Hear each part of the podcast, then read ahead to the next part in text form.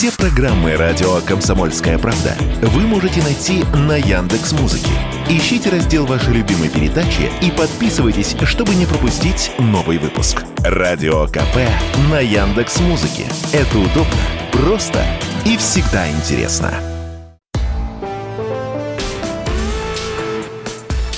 По сути дела, Николай Стариков. Микрофона Владимир Варсобин. Николай, здравствуйте. Здравствуйте, дорогие друзья, дорогой Владимир. Надеюсь, мы друг по другу соскучились. Ну, сразу лирически начали нашу передачу. Я, я... Вас. Обезоружить. Да, тут э, каждый раз приходится начинать с Украины. Я сейчас перед началом э, этой передачи подумал, когда мы доживем до тех времен, когда не придется этого делать, но тут уже сама жизнь а, то, а может даже и смерть, заставляет нас начинать именно опять э, с этой несчастной страны. Итак, э, бывший депутат Верховной Рады Виктор Медведчук э, проанализировал ситуацию на Украине и объяснил, как страна может выйти из затяжного кризиса. Кстати говоря, на сайте kp.ru вы можете прочитать эту статью Виктора Медведчука, которую в свое время, кстати, обменяли да, на этих бойцов или там боевиков азовцев. Э, вот э, вы читали эту статью, что можете сказать, Николай? Да, статью я, конечно же, прочитал. И, знаете, она у меня такое двойственное впечатление осталось. Во-первых, хотел бы сказать, что каждый раз, когда мы читаем какой-то материал, мы свое отношение к автору статьи, естественно, относим к материалу. Вот представьте, Михаил Горбачев написал статью о мире. То есть вы уже, беря эту статью читать, вы к Горбачеву относитесь резко отрицательно, и поэтому думаете, ну что же этот виновник всего, что мы сейчас переживаем, всего, что пережили, и все, что будем переживать, да что же он там такое написал, да? То есть вам, у вас изначально настрой к этому. Поэтому, когда я стал читать статью Медведчука, я постарался вот как-то эмоции в себе погасить. Потому что, конечно же, э, Виктор Медведчук – это представитель того поколения украинских политиков, которые метались от России к Западу, э, и скорее, наверное, больше к Западу, чем к России. В этом своем метании проиграли все только, что можно проиграть, передали страну в иностранное управление, залили ее кровью, даже если вины их персональной в этом, может, и нет. Но вот, вот знаете, как поколение руководителей Советского Союза, которые при Горбачеве проиграли Советский Союз, а вот эти вот проиграли а, Украину. И поэтому, видя все, что происходит, ну, конечно, отношения соответствующие. Я постарался это отношение как-то погасить, взял статью. Ну, местами Медведчук говорит абсолютно логичные вещи. Он рассказывает историю которая складывалась в отношениях Запада и России после крушения Советского Союза, ну, так сказать, со своей украинской точки зрения. Как он описывает, спорить с ним сложно. По сути, он говорит следующее. Проблема заключается, говорит Медведчук, что Запад воспринимал э, поражение Советского Союза как поражение, и, соответственно, полное право свое творить, что хочу на постсоветском пространстве, и полное отсутствие в России какого-то права на свою игру и свои интересы на постсоветском пространстве. Ну, мол, вы проиграли в войну, да, холодную, ваш номер 16. Все. А Россия, со слов Медведчука, воспринимала э, это не поражение в э, холодной войне, а как вот прекращение борьбы. Ну, то есть вот мы не проиграли, а просто прекратили борьбу. И поэтому вот разница этих двух подходов с точки зрения Медведчука и вызвала дальнейшее какое-то недопонимание, перерастающее в напряженность, ну и вот закончилось всем этим. Запад, опять-таки, как говорит Медведчук, воспринимает постсоветское пространство как колонию. И Украину, и Россию, и все остальные. Здесь, опять-таки, наверное, сложно с ним в этом смысле спорить. А вот дальше он начинает описывать некое свое видение происходящего и того, как выходить из этого кризиса. И здесь главный вопрос, который я себе задавал. Эта статья написана для того, чтобы нащупать какой-то путь выхода из кризиса, или она написана только для того, чтобы Виктор Медведчук мог вернуться в большую игру, так сказать? Ну, вот. мне кажется, очевидный ответ. Ну, кто его слушать будет, это понятно, что нет. То есть Ой. вряд ли аудитория, аудитория есть такая у него сейчас. Но вот то заявить свои права на украинский трон вполне может быть. Ну вот смотрите, давайте все факты воспринимать в совокупности. Статья Медведчука выходит, да, по-моему, она вчера была, правильно? Сегодня приходит новость из Киева. Давайте постараемся их воспринять как-то в причинно-следственной связи. Печерский районный суд Киева заочно избрал меру пресечения как вы думаете, кому? Виктору Януковичу в виде содержания под стражей по делу о стрельбе на Майдане в феврале 2014 года. Вопрос. А, они 9 лет нынешние майданные власти рас, расследуют вот эту самую стрельбу, которую на самом деле сами устроили. Поэтому и 9 лет. Расследуют, расследуют. Уже к Януковичу возбуждали уголовные дела, закрывали, э, так сказать, все счета ему вернули, сказали, что нет к нему никаких претензий со стороны Европы. И вдруг, сразу после статьи Медведчука или статья Медведчука сразу перед тем, как суд принимает решение опять арестовать Виктора Януковича. Почему сейчас? Вы не видите в этом какой-то совпадение? Николай, объясните, не, не очень. Э, я думаю, что, смотрите, украинский э, конфликт, он такой очень многоплановый и сложный. И поэтому на этой шахматной доске и с одной стороны, и с другой стороны появляются фигуры. И противоположная сторона очень хочет сделать так, чтобы эта фигура не могла появиться по всяким юридическо-моральным причинам. И поэтому вот такой вот приговор, а точнее, ну, прошу прощения, не приговор, а решение суда в отношении Януковича, ну, мне кажется, блокирует или попытка заблокировать его появление на этой шахматной доске хоть в какой-то роли. Сейчас э, услышу ваши возражения, уважаемых радиослушателей, да что там Янукович, да какой.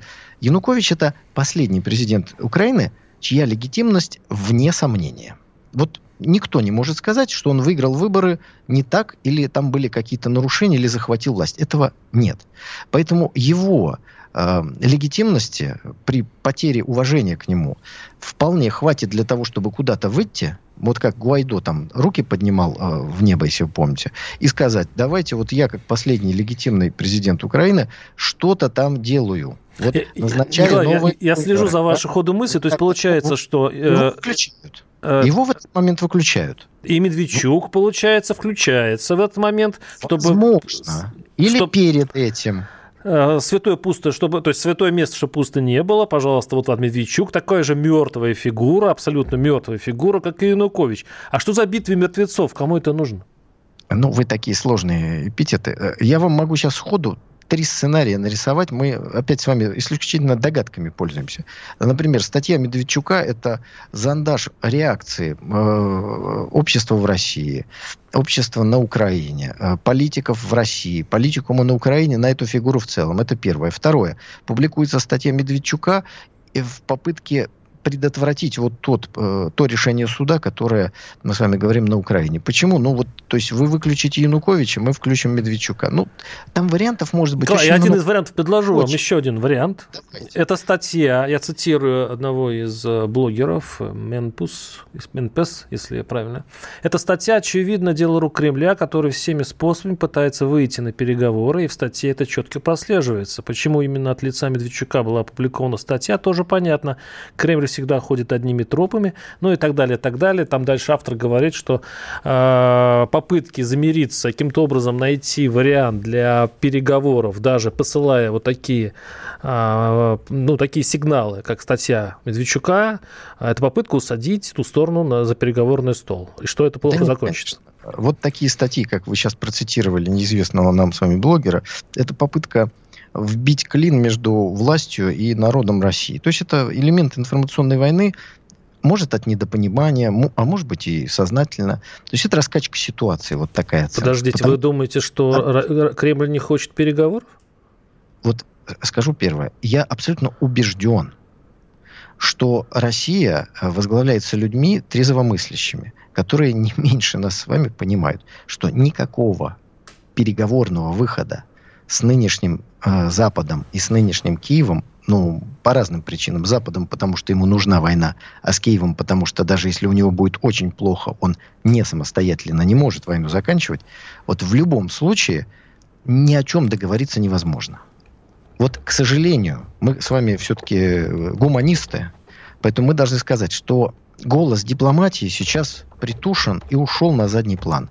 Сейчас будет говорить оружие – и вот после того, как поговорит оружие, вот тогда вновь, рано или поздно, заговорят дипломаты. Потому что любые боевые действия всегда заканчиваются какими-то ну, соглашениями. Ну, напомните, вы вспомните, вот недавно, по-моему, заявление, если не ошибаюсь, главы нашего МИД о том, что а, решение этого вопроса, то есть, что цели СВО могут быть э, достигнуты мирным путем. То есть Конечно. переговорным, переговорным путем. Ну, а, а чем это отличается от а, э, мысли о том, что Кремль хочет переговоров?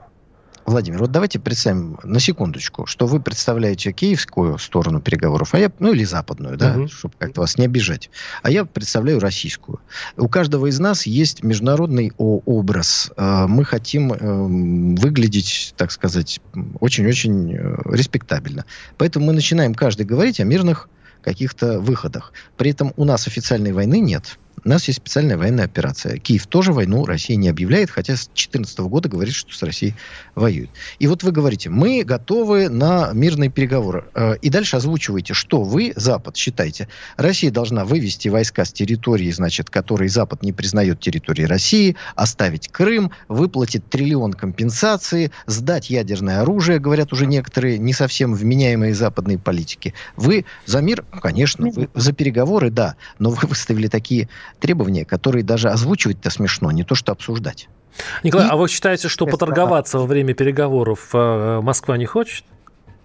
Дело в том, что торг уместен, когда есть предмет торга. Вот мы можем с вами вокруг Крыма, Донбасса, Я Запорожья, Херсонской области Не мы с вами заявляем с высоких трибун, что переговоры возможны. Вот понимаете, не мы переговоры с вами. возможны, говорит Россия. Если вы денацифицируетесь, распустите свою армию и согласитесь со всеми территориальными изменениями, которые произошли. И это для начала. Вот что говорит Россия. На что, естественно, Запад говорит – и Киев говорит, нет, ну, извините, мы такие переговоры вести не будем. Вот обе стороны не могут их вести. Мы, Николай, прервемся на небольшой блок э, рекламы. Оставайтесь с нами. Э, Стариков, Варсобин, классика. Они видят, что происходит, знают, как на это реагировать и готовы рассказать вам, что будет. Начинайте день в правильной компании – с понедельника по пятницу в 8 утра по московскому времени слушайте программу Игоря Виттеля и Ивана Панкина «Что будет?». Честный взгляд на происходящее вокруг.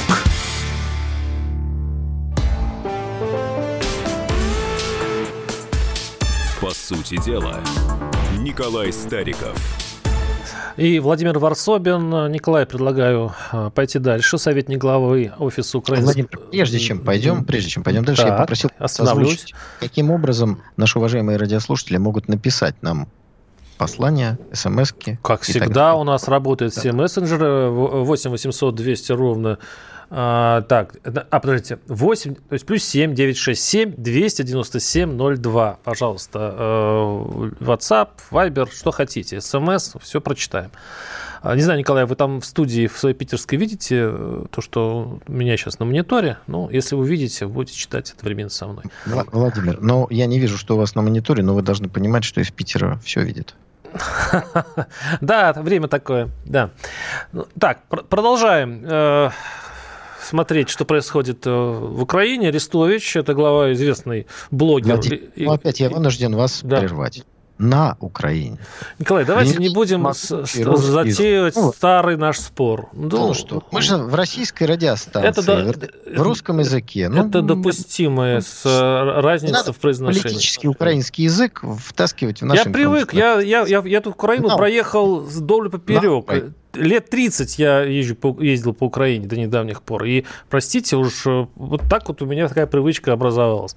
Итак, советник главы офиса украинского президента Алексей Арестович написал заявление на увольнение. Вот о чем он сообщил в социальных сетях. Ну, это известная история, что когда он заявил, что э, эта сбитая украинцами ракета попала в жилой дом, э, и после этого его затравили, конечно, и он ушел со словами, с гордыми словами, мол, я совершил принципиальную ошибку, а вот прошение об отставке является примером цивилизованного поведения, цитата. Николай, вот этот поступок, два поступка. Первое, что Арестович э, вне э, тренда украинского заявил, что это все-таки сбитая ракета попала на дом. И второе, что он после этого написал увольнение. Как вы это прокомментируете? Владимир, ну не, мы с вами взрослые мужчины, поэтому мы не верим тому, чего нет. Значит, давайте суть дела – а, Россия наносит удары ракетами по военно-промышленной инфраструктуре и по энергетической. Во время нанесения такого удара ракета была сбита ракетой, наша ракета была сбита ракетой украинского ПВО, и ракета упала на дом в Днепропетровске. Очень жаль, что она туда упала, и там погибли люди, безусловно. Так вот, э, когда э, Арестович вдруг это заявил, он сказал впервые, может, за годы, правду сказал. Почему он так сказал? Слушайте, ну, он тоже человек, он совершает ошибки. Он же знает, что на самом деле происходит. Ему, как человеку, общающемуся в высших украинских кругах, информация поступает. Но он должен его функция эту информацию преломлять, обрабатывать и в определенном форме выдавать такой, знаете, пережеванную, уже съеденную информацию для того, чтобы люди ее заглатывали легко. Вот. И он совершил реально ошибку. Он э, сказал то, что начало противоречить немедленно раскручиваемой не только э, украинской, а всей западной машиной э, как бы россказням о, российской, о российских преступлениях. Все западные передовицы были посвящены вот этой ракете, упавшей на Днепропетровск. И все это подавалось так, как будто русские стреляли по этому дому. Они хотели якобы убить людей. И в этот момент выходит Арестович и говорит, да не хотели. Просто сбили мы, украинцы, сбили эту ракету, и она упала на дом. А так бы она вот куда-то там прилетела, куда была нацелена. То есть он неожиданно не дополнил, не разжевал и не объяснил то, что делает украинская и западная машина пропаганды, а стал ей противоречить. Его, естественно, начали ругать и все такое. Но он для них очень ценен. Поэтому наказание смешное. Он написал заявление с должности об уходе, которую не занимают. Что такое внештатный советник? Это человек, который не получает зарплату, и все. Это, это а просто... он, он внештатный советник, да? Он, он внештатный. Да, он даже деньги это, получает. Конечно. Нет, деньги он получает в конверте. А, и это десятки тысяч долларов. Это ценный сотрудник информационной машины Запада Украины. Запада-Украины. Но при этом у него нет никакой официальной должности, но его же надо как-то представлять. Николай, вот, вот, понимаете, поэтому был, появился вот этот нештатный советник. То есть он никуда не ушел. Он будет те же самые ролики делать, будет давать интервью тому же иностранному агенту Фейгину, или там еще каким-то иностранным агентом. Просто появится другая строчка. Будет Николай, написано, вы, вы так горячо об этом говорите. Николай, это вас со слова вот разжевывать, э, ну, для того, чтобы люди, в общем-то, потребляли то, что он разжевывает, и это вообще... Да, он же ваш коллега, Николай. Еще раз всех... Об... Николай, Нет, подожди, подожди. Он еще раз всех обманул. Он же он просто об... ваш коллега, но только на той стороне фронта. Вот мне так, я, вдруг мне подумалось. То есть Слушайте, в каждой... волк ему коллега. Не, ну так-то... волк ему коллега. Функции-то примерно те же. Коллег нет. Функции вообще разные. Я говорю правду, он врет. Вы понимаете разницу между преступником и милиционером? У обоих может быть пистолет на боку, угу. но функции-то у них диаметрально противоположные. Понятно. Понимаете? Я здесь в студии для того, чтобы разоблачить ложь Арестовича. Что, кстати, мы и сейчас с ним делаем. Ну, а, Арестович рак... Э, заявляет то же самое, но с той стороны. Это, ну, в общем, это борьба... Взрослый мужчина. Вы выбираете, кому верить. Все верно. Так, едем дальше. Кстати говоря, о взрослых мужчинах и, но, и новостях. Вот э, сравнительно недавно пришла новость. Э, Путин внес в Госдуму проект превращения, прекращения действия международных договоров Совета Европы. Ну, как бы ожидаемое действие, да, то есть, э, что мы все, мы весь Совет Европы, все договора, которые подписывались с ними, мы обнуляем. Но сам по себе мы так долго э, шли в фарватере Совета Европы с э, европейской политики, европейской, по крайней мере, норм, инструментариев. И, и вот сейчас есть такой день, который прямо можно отметить. Все, порваны все договоры, Путин подписал этот такой документ. Как вы вот, прокомментируете? Вот, вот, вы используете какие-то такие обороты, порваны. Э, слушайте, э, государство, что такое суверенитет? Вот смотрите, что такое суверенитет человека? Вот вы, Владимир, пришли да. в какую-то инстанцию и заключили какой-то договор. Ваши полномочия, как э, суверен... суверенного гражданина Российской Федерации, заключаются в том, что вы можете этот договор подписать, но вы можете его и расторгнуть. И в том или в ином случае на вас возлагаются определенные обязательства или, наоборот, вы их лишаетесь. Каждый из этих ваших действий, как согласие под подпись, так и отзыв этой подписи, несут за собой определенные Вы сейчас говорите, э, э, вы мне сейчас сообщаете, что дважды два четыре. То, что вы говорите, это естественно, вот, да. Иногда вам нужно это объяснить, потому что вы путаетесь между мной и Арестовичем, значит, надо вас на путь истинный наставлять. Вот, простите, я это и делаю, заодно и нашим радиослушателям, надеюсь, полезные вещи говорю. Так вот, Россия, как суверенное государство, подписала договор, вошло в Совет Европы, и там целые всякие конвенции. Но это не значит, что эти конвенции с красивыми названиями о борьбе там, с коррупцией, мы с вами в прошлой программе об этом подробно говорили, это не значит, что если вы вышли из этой конвенции, то вы перестали бороться с коррупцией. У вас есть еще три договора на уровне ООН, внутренний договор, э, уголовный кодекс, договор на уровне ОДКБ, договор на уровне э, Евразийского союза и так далее и тому подобное. Поэтому и здесь мы выходим из Совета Европы. Я, кстати, один из тех, кто говорил, что нам давно надо из него выйти. То есть это как бы хороший день. И, соответственно, еще в декабре говорили, что все договоры, связанные с входом, будут расторгаться. Вот их и внесли. Поэтому это тоже элемент суверенитета. Там нет ничего плохого в расторжении тех договоров, которые мы давно говорим, что э, нам не нужны. Николай, Николай, все, все понятно, это все логично. Но если бы взамен Евросуда Наши бы власти, может быть, вместе с, э, с ОДКБ, с членами с э, дружественных государств, с руководством дружественных государств, они бы соорудили суд, в котором все-таки, пройдя какие-то инстанции и, и э, не найдя защиты, а часто такое бывает в нашем судопроизводстве. Ведь раньше бы многие наши граждане, мы же первое место в Европе занимали по обращениям в Евросуд. Вот ну, именно... Первое место занимали украинцы.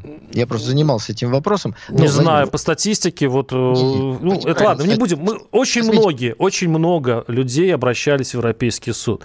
К сожалению, сейчас это невозможно. Мы сейчас, э, опять-таки, рвем все, что можно, все-таки от, от, отрезаем от Европы, чтобы подальше дистанцироваться от нее. Но вот если бы вместо этого найти другие инструменты, которые бы защитили права людей, вот бы вот, вот бы Николай. Вот, вот, вот разумное э, предложение. А, опять-таки, мы тоже выступали... Так это разговор этим. старый, но никаких, никаких движений я не вижу. Суд союзного государства, какую-то апелляционную инстанцию. Да, возможно, стоит сделать. Я с вами абсолютно согласен. Но чтобы не было у наших уважаемых радиослушателей, кто не сталкивался с этим, иллюзий про этот самый европейский суд по правам человека, значит, 8 лет, ну уже скоро будет 9, война на Донбассе идет. А, люди на Донбассе начали подавать заявление в Европейский суд. Э, на что? Вот украинская армия, артиллерия э, разбила их дом, убили их близких, там э, ограбили, изнасиловали, изувечили, угнали, разломали и так далее. То есть это ровно то, что всегда в этот суд и подавали. Знаете, сколько дел за 9 лет э, Европейский суд по правам человека рассмотрел? Не мучайтесь, я вам скажу. Ни одного. Ни одного за 9 лет. А вот если Навальный напишут туда какую-то жалобу, ее рассмотрят через 30 секунд. Вы понимаете, почему нам абсолютно бессмысленно находиться в этой инстанции? Нет, совсем бессмысленно точно нет, потому что куча людей, очень много людей, простых людей, которые ни из Донбасса, ни Навальный писали эти жалобы, и им э, даже э, российский бюджет он э, сумму откладывал, определенный каждый раз верстали бюджет с определенной суммой, которую потом распространяли по, по, по, да, по и платил людям, которые решения. доказывали свою правоту в Европейском суде. Это была целая статья расходов. Теперь этого нет, и это вот э, главная проблема, главная беда. Ладно, мы сейчас прервемся на несколько минут. У нас сейчас будет блок новостей. Да, сейчас, я так понимаю, у нас новости будут. И мы продолжим другие темы, которые у нас на подходе. Ну, например, история с французским кладбищем. Конечно, там страшная история. Деньги не принимают для того, чтобы ухаживать за русскими могилами. По сути дела. Все программы радио Комсомольская правда вы можете найти на Яндекс Музыке. Ищите раздел вашей любимой передачи и подписывайтесь, чтобы не пропустить новый выпуск. Радио КП на Яндекс Музыке. Это удобно, просто и всегда интересно.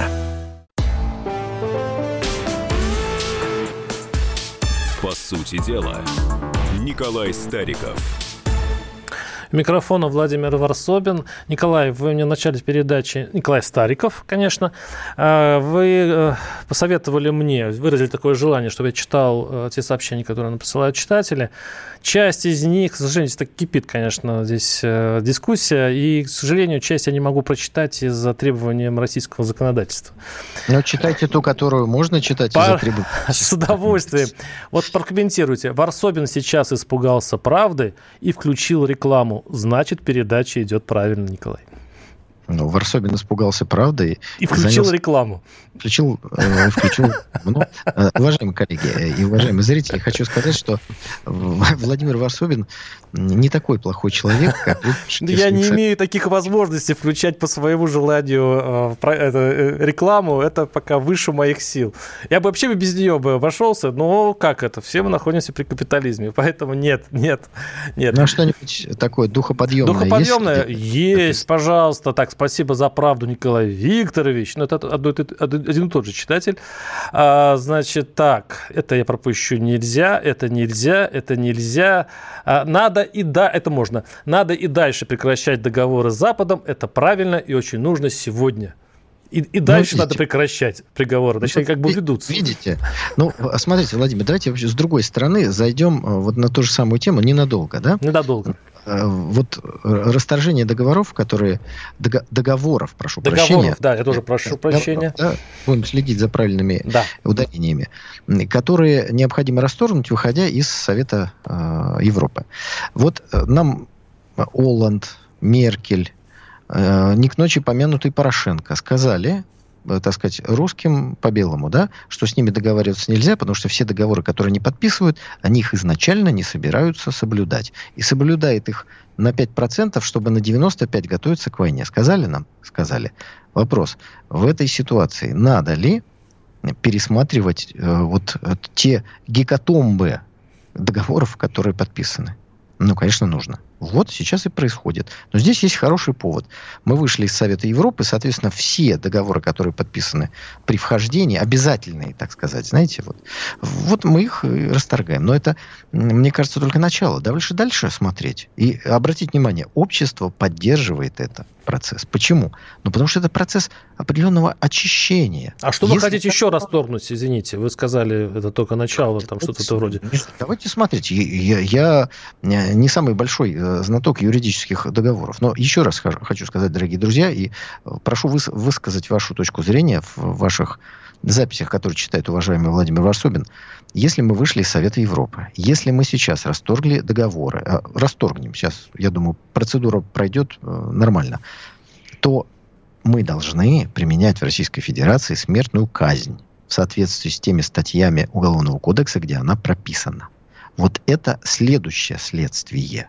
А процесс пересмотра тех или иных соглашений с Западом, ну, он ну, как-то будет идти. Вы считаете, Запад... смертная казнь, она возможна в возвращении в Россию? Насколько возможно?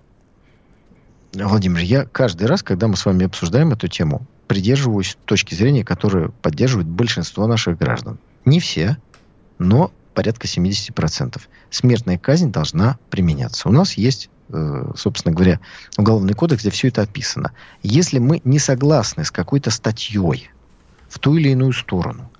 Э, собственно говоря, надо менять уголовный кодекс. Но и самое главное решить. Общество должно для себя решить. И власть, и государство. Общество это уже решило. Что в ситуации проведения специальной военной операции разговоры о том, что смертную казнь нельзя применять, потому что мы взяли на себя обязательства э, при вхождении в организацию, из которой мы уже вышли, это, ну, мягко говоря, странно. Ну, просто странно если не говорить больше. Подождите, но я помню, когда начались эти разговоры, что надо сейчас же вести, потому что взяли азовцев. И вот, пожалуйста, мы же в первой части говорили о Медведчуке. А как мы... Может, потому и не возвращают смертную казнь, потому что это как валюта. То есть это все, э, теперь можно все обменивать, Смотрите, торговаться. Владимир, вы э, отчасти правы, но только отчасти. Суда над азовцами не было. И мне очень жалко, что его как не, не было. Его не было. Был суд над британскими а, э, да, извините, наемниками. Это я а перепутал, да. Террористическое да. формирование Азов, которое принято, э, признано судом террористическим, суда над конкретными его участниками еще ну, не это было. Все объясняет, уверен, да. Что будет? Я уверен, что будет. Но еще раз, введение, э, точнее, возвращение института смертной казни это не должно быть привязано, вот знаете, поймали какого-то упыря из Азова или не поймали его. Это в принципе. Вот давайте говорить э, правильную фразу. Когда мы говорим о воссоединении Украины с Россией, то мы сразу в этой фразе даем понятие того, что это единое целое, которое потом было разорвано предателями, там, дураками, не знаю, э, какими-то сребролюбцами. Воссоединение Украины с Россией. Вот, вот она воссоединяется. Вот сейчас этот процесс идет, вот в той форме, в которой мы его наблюдаем. Когда мы говорим о применении смертной казни, это кажется, как будто, знаете, вот ее никогда не было, ее начали применять. Нет, о возвращении применения смертной казни. Ну, применялось. Ну, что-то вы, мне кажется, эти, для вас важны эти формулировки. Просто будет смертная это... казнь или нет. Ну, а что, Николай, Владимир, вы, вы поэму пишете? Арестовичу. Ну, вот я вам и разжевываю. Ну, вот есть сходность. Правда, там, конечно...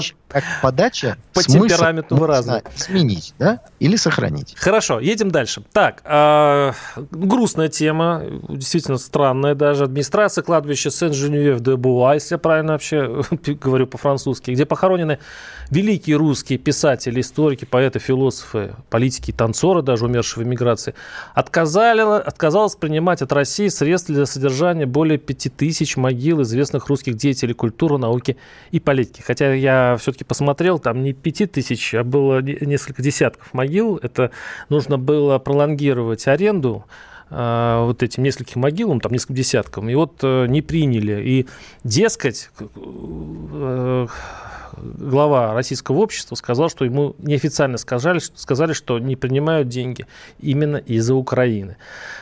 Итак, вот теперь уже фронт пошел уже по могилам, Николай. Как вам это? Я подозреваю, как? Ну, слушайте, во-первых, хочу сказать, что я был на кладбище Сен-Женевьев-де-Буа. Я по-моему, это километров 50 от Парижа. Там маленький городок и кладбище, на котором похоронены действительно выдающиеся деятели культуры, в том числе там и танцовщик Нуриев, и Бунин, и, э, например, дочери Столыпина, по, по, то есть исторические всевозможные деятели. Много там простых офицеров, которые покинули страну после гражданской войны. Но там есть и те, кто там служил немцам потом. То есть очень разная публика, очень-очень разная. Но это, это часть э, русского культурного кода, это часть русской истории. И вот это все это очень компактно. И это кладбище.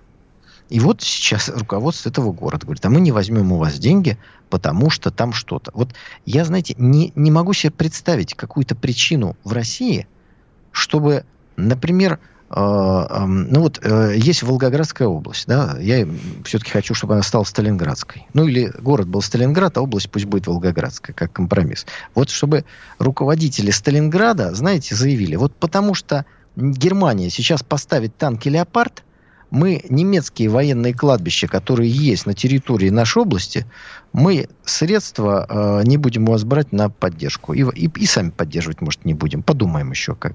Или вот там э, есть всякие разные, румынские, там, венгерские. Так. Я, я такую причину даже не могу придумать. Потому что в русском сознании, в православном, ну как можно с мертвыми воевать. Или... Николай, я совершенно с вами согласен. Николай, э, но я вам прочитаю еще одну новость. Она даже не новость. Вы говорите, вы не можете представить. А это можно представить. Кстати, новость это вот от э, марта прошлого года. Э, ваша, кстати говоря, партия, там Алексей Чепа, там Единорос, Анатолий Виссерман, ряд коммунистов Смоленской областной думы подписали обращение, для, чтобы демонтировать э, польский мемориал в Катыни. Ну, так вы сравнили, э, я бы сказал, ну, там убитые, там, там, там, там, там вообще-то почему? Там, извините, там похоронены ну, давайте, польские офицеры. я вам еще раз объясню, Владимир. Все равно это война с мертвыми. Это что, что там, что там. Владимир, во-первых, э, речь о том, что даже не вам, уважаемые радиослушатели, первое, Советский Союз не расстреливал никаких польских офицеров. Это геббельсовская ложь. К сожалению, Россия в новейшей истории эту вину на себя взяла еще со времен Горбачева, Ельцина и так далее. Пора от этого отказываться. Сейчас самое, самое собственно говоря, время. Поэтому речь шла о демонтаже а, лживого какого-то памятника, на котором высечено именно тех, кто там не похоронен. Ну, чтобы вы примерно представляли, как, э, как, как шулеры от истории вот создали всю эту тему, значит, в перестройку. Ну, нет, пост... там похоронены, там, там все-таки люди похоронены. Послушайте меня, пришли, значит, вот есть могилы, да, э, копнули экскаватором, это вот так эксгумация проходила, нашли 200 черепов, 200. А, и там фрагменты тел, там, по-моему, там 300, ну что-то вот в таком духе. И на основании вот этих 200 черепов и 300 костей, 300 человек поставили памятник 8 тысячам польских офицеров. Вы понимаете? Ну, это памятник на могиле. Вы э, хотите его демонтировать. Ну, вот его... и все. Так там нет 8 тысяч человек. Ну, там есть... Понимаете? Там не, это 8 тысяч, там 2, 2 сотни человек, его... даже если вам верить. Но это тоже могила. Это не польские офицеры там мог, могут быть. Это такая же история, например, в Твери, где э, красноармейцев из госпиталя, которые умерли, над ними тоже пытаются этот памятник поставить. Поэтому вы сейчас пытаетесь совместить совершенно... Я просто не э, хочу, чтобы воевали с мертвыми. Это в, обе, в обои стороны как бы посыл. Я я не хочу прерывать вас, это я не специально, но сейчас идет блок рекламы. Правда, это не я. Э, Николай Стариков, Владимир Варслобин. Услышимся через пару минут. Знаете, как выглядит экономика? Она выглядит, как Никита Кричевский. Знаете, как звучит экономика? Правильно, как Никита Кричевский. Никто вам не скажет, когда и как долго что-то будет расти или падать. Никто. Никто, потому что Нострадамуса и прочих ясновидящих нет, не было и не будет. Каждую среду в 7 часов вечера слушайте программу «Экономика» с Никитой Кричевским на радио «Комсомольская правда».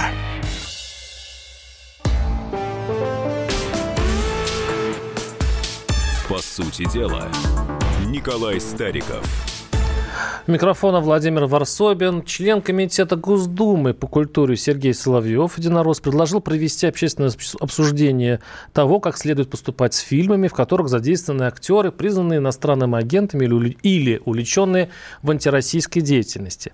Предложение маркировать э, эти фильмы или вообще удалять эпизоды, где снялись эти э, люди, которые критикуют э, правительство России. Об этом заявил Соловьев в беседе с с э, журналистами, но его поддержал еще один э, э, политический деятель Карабанов. Вот Карабанов у нас кто? Кто, кто, кто, кто, кто? К сожалению, я сейчас на скидку не, не, не смогу сказать. Он предлагает не только у инагентов но, э, конфисковывать имущество, но и у граждан, увлеченных в деятельности, направленной на дискредитацию вооруженных сил. Ну и, и глава парламента Володин еще усилил этот, э, эту историю. Он сказал, что вообще надо э, лишать возможности выбираться куда-либо э, у тех, кто не служил в армии. Интересно, что почему-то Володин сам в армии не служил. Николай, как вам эта общественная дискуссия, которая затевается, и на чьей вы стороне?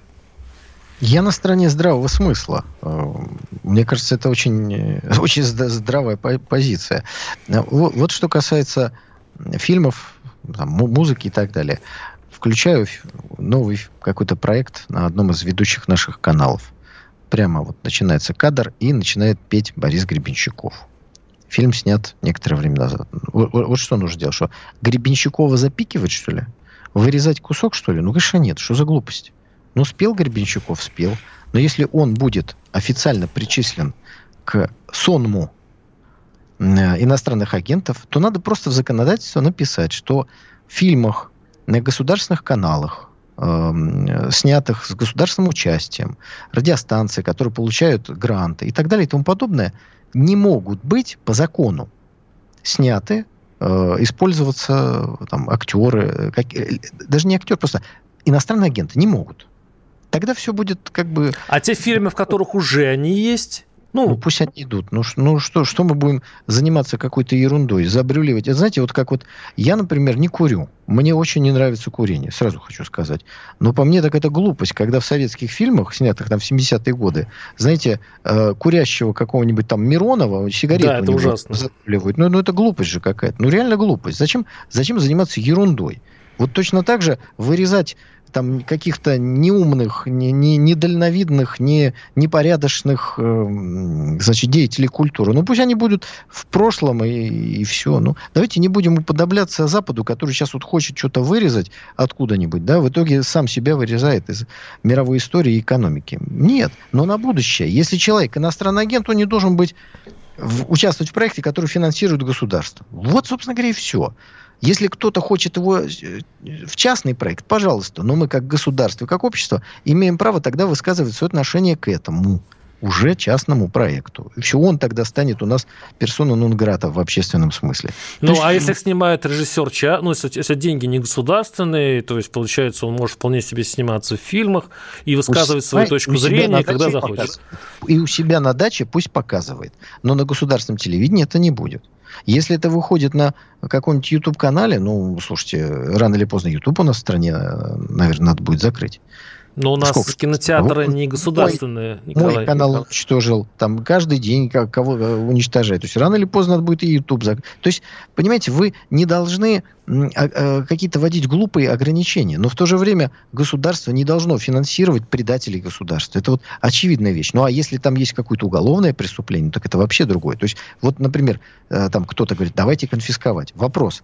В Уголовном кодексе есть такая норма наказания, конфискация имущества. Есть, Владимир? Вопрос вам с моей стороны. Помню, большие были дебаты. Есть. Кстати, есть. Ну, есть. Есть. есть. По есть. статьям есть. Да? Где-то есть, где-то нет. Нет, есть. Э, если ты э, не доказал правомерность этого имущества, то есть если ты не указал в декларации, то уже есть много судов, которые отнимали у, это, у чиновников это имущество. Вы, вы все вот про чиновников. Я имею в виду, есть много статей там, хищение, есть там убийства могут быть конфискация, измена родине конфискация. То есть конфискация это один из способов наказания. Вот, соответственно, если вы предлагаете в какую-то уголовную статью добавить, вы так и говорите. Вот есть закон такой-то, секой-то, статья такая-то. Я предлагаю добавить туда такую меру наказания. Все, вот э, в юридической плоскости будет э, тогда дискуссия. А разговоры о том, что если кто-то что-то сказал, давайте у него что-то забирать, это разговоры. А я всегда предлагаю двигаться в сторону закона. А, я прошу прощения и со Александром Карабановым, который процитировал, это директор Фонда защиты национального исторического наследия. А, ну, на самом... Чего можно понять? Он Нет. защищает историческое наследие. Он бы с вами сейчас поспорил. Вы, вы, вы говорите ему, по сути, у вас такой э, спор возник, а вы, вы говорите ему, вы напишите нормальный проект закона, да, а он всего лишь говорит, давайте это все обсудим. Он выносит это на общественную площадку. Он говорит, давайте соберем мнение на эту тему. Обсуждаем. Да. Так вот я говорю, что заявление в такой форме мне представляется, ну, как бы это сказать, не очень правильным. Почему? Это же обсуждение, общественное обсуждение любого закона. Вы вообще неплохо бы наши Я законы обсуждать. Точку зрения, Владимир, даже вы же должны говорить, что вы готовы умереть за мое право высказывать мою точку зрения в эфире «Комсомольской правды». Правда? Это не я, это какой-то классик сказал.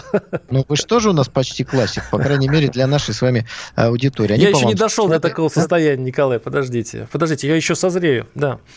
Ну, давайте двигаемся дальше. А, ну, вы, вы хотите просто вот э, оставить э, наших негодяев и тех, кто высказывает свою точку зрения, очень плохую и очень разрушительную, как считают власти, вот так без Я внимания? Хочу, чтобы, чтобы все было по закону. Вот ну, иностранный ну, агент, у него есть определенные Скажите мне, каким вы, вы, каким бы вы сделали закон? Вот вы говорите, нужно сформулировать, окей, как бы вы сформулировали, за какие грехи нужно конфисковывать имущество? Вот допустим, сейчас у нас очень много э, людей, которые уехали за границу, у них здесь находятся квартиры, дома, которые они сдают, получают доход. И, кстати говоря, это позволяет им жить там безбедно в, на Западе. Это сильно раздражает очень многих здесь. Так а вот, а я спрашиваю вас, за какие грехи можно конфисковать все это? Какие грехи? Вот какое преступление они совершили? Вот какое преступление они совершили? Вот если человек... Дискредитировали совершил... армию своими заявлениями, вот так и на скидку. Если в статье про дискредитацию армии есть такое наказание, как конфискация Пока имущества, нет. тогда мы с вами обсуждаем. Но вы за какую идею? Вы сами определитесь. Вы хотите, чтобы за ликвидацию армии была конфискация имущества или нет? Владимир, я скажу так. Вот вы знаете, разговоры про имущество мне не интересны. Знаете почему? Почему? Потому что я, как и 70% населения Российской Федерации, очень хочу, чтобы в России применялась смертная казнь. Не надо нас впутывать в дискуссию про имущество. Нам это не интересно. Мы мыслим на другом уровне. Предатели Родины, коих еще не всех поймали, должны за предательство Родины расплачиваться гораздо более серьезны, чем арестом своей квартиры ипотечной или еще что-то. Поэтому не надо нас впутывать вот в эти мелкие дискуссии про... Николай, имущество. это уход от ответа. Вы же не можете казнить, виртуально казнить, не дай бог, конечно, э, моего любимого певца Гребенщикова. Я его люблю как певца. Я хочу, чтобы вы, вы, вы, вы, по сути, говорите, я не хочу заниматься тем, что Нет, можно вот сделать, я просто буду теоретически э, придумывать такие э, меры, которые явно невыполнимы. Ну, как вы можете казнить тех, которые уже уехали? Ну, как? Так при чем тут они? У нас в зоне специальной операции осуществляются взрывы. И если поймают этого подонка и негодяя, который подложил бомбу, что он сейчас в нашей стране получит? 25 лет за терроризм. Пожизненно? Смертная казнь должна быть. Смертная казнь. Вот ты взорвал что бомбу, помог ВСУ навести на э, казармы, тебя расстреляют, причем очень быстро. Николай, Без... вы думаете, смертная вот казнь как. и пожизненное заключение, что пожизненное заключение это лучше смертной казни? Да потому что они надеются, что их потом Украина, Запад вытащат. Не вытащат. Взорвал бомбу, через месяц тебя нет. Все, до свидания. Николай, вот но они же не вытащат. Николай, подождите, они же не вытащат. Они надеются, что вытащат. Так Пусть вот, наде... это самая страшная надежда, которая не, э, не сбывается. Надежды. Жестче нужно быть, жестче. А дискуссии о какой-то там, знаете, имуществе, это э, на две ступени вниз мы. Давайте начнем, с, так сказать, э, с громадья. Вот, вот о чем речь. С громадья? Ну, ну. Хорошо. Так, э, что у нас еще остается? Э, Еврокомиссия надеется, что санкции Евросоюза погрузят экономику России в рецессию на десятилетие, заявил Урсула фон дер Лайнен. Глава Еврокомиссии надеется, что, значит, это уже повторение этой же новости. В общем, там главное, что, э, во-первых... Надежда. Надежда. На, вот нет, любимая, не только надежда, надежда, но все они повторяют, даже если будут мирные переговоры, даже если там как-то разрешится эта ситуация, никакого потепления, никаких санкций с России не снимут. Что После это этого... на века. Владимир, после этого вы удивляетесь, что я говорю, что говорить не с кем и не о чем. Вот, пожалуйста, вы это подтвердили. А теперь вот давайте подведем такую большую точку под нашей сегодняшней Минута. программой. Э, мы только что с вами говорили, что нужно казнить диверсантов, пособников врага и тех, кто помогает ВСУ убивать русских людей. Говорили? Если они, конечно, совершили это преступление, говорили. Так вот, они живут надеждой, что они получат деньги, останутся живыми и так или иначе уйдут от ответственности. Смертная казнь – это холодный душ. Так вот, Урсула фон дер Ляйен тоже живет надеждами понимаете, не только диверсанты ВСУ живут, они все живут надеждами, что мы дадим слабину, а мы не должны ее давать. Применение смертной казни... Короткий ответ. Вы верите это... российским судам э, в случае смертной казни? В случае диверсантов и пособников ВСУ, безусловно, верю. Хорошо, мы э, продолжим нашу дискуссию, тем более, что время подкинет нам очень много других э, поводов. Через неделю с нами был Николай Стариков, э, Владимир Варсобин. Спасибо, Николай. До, До следующего вторника. До свидания. По сути дела.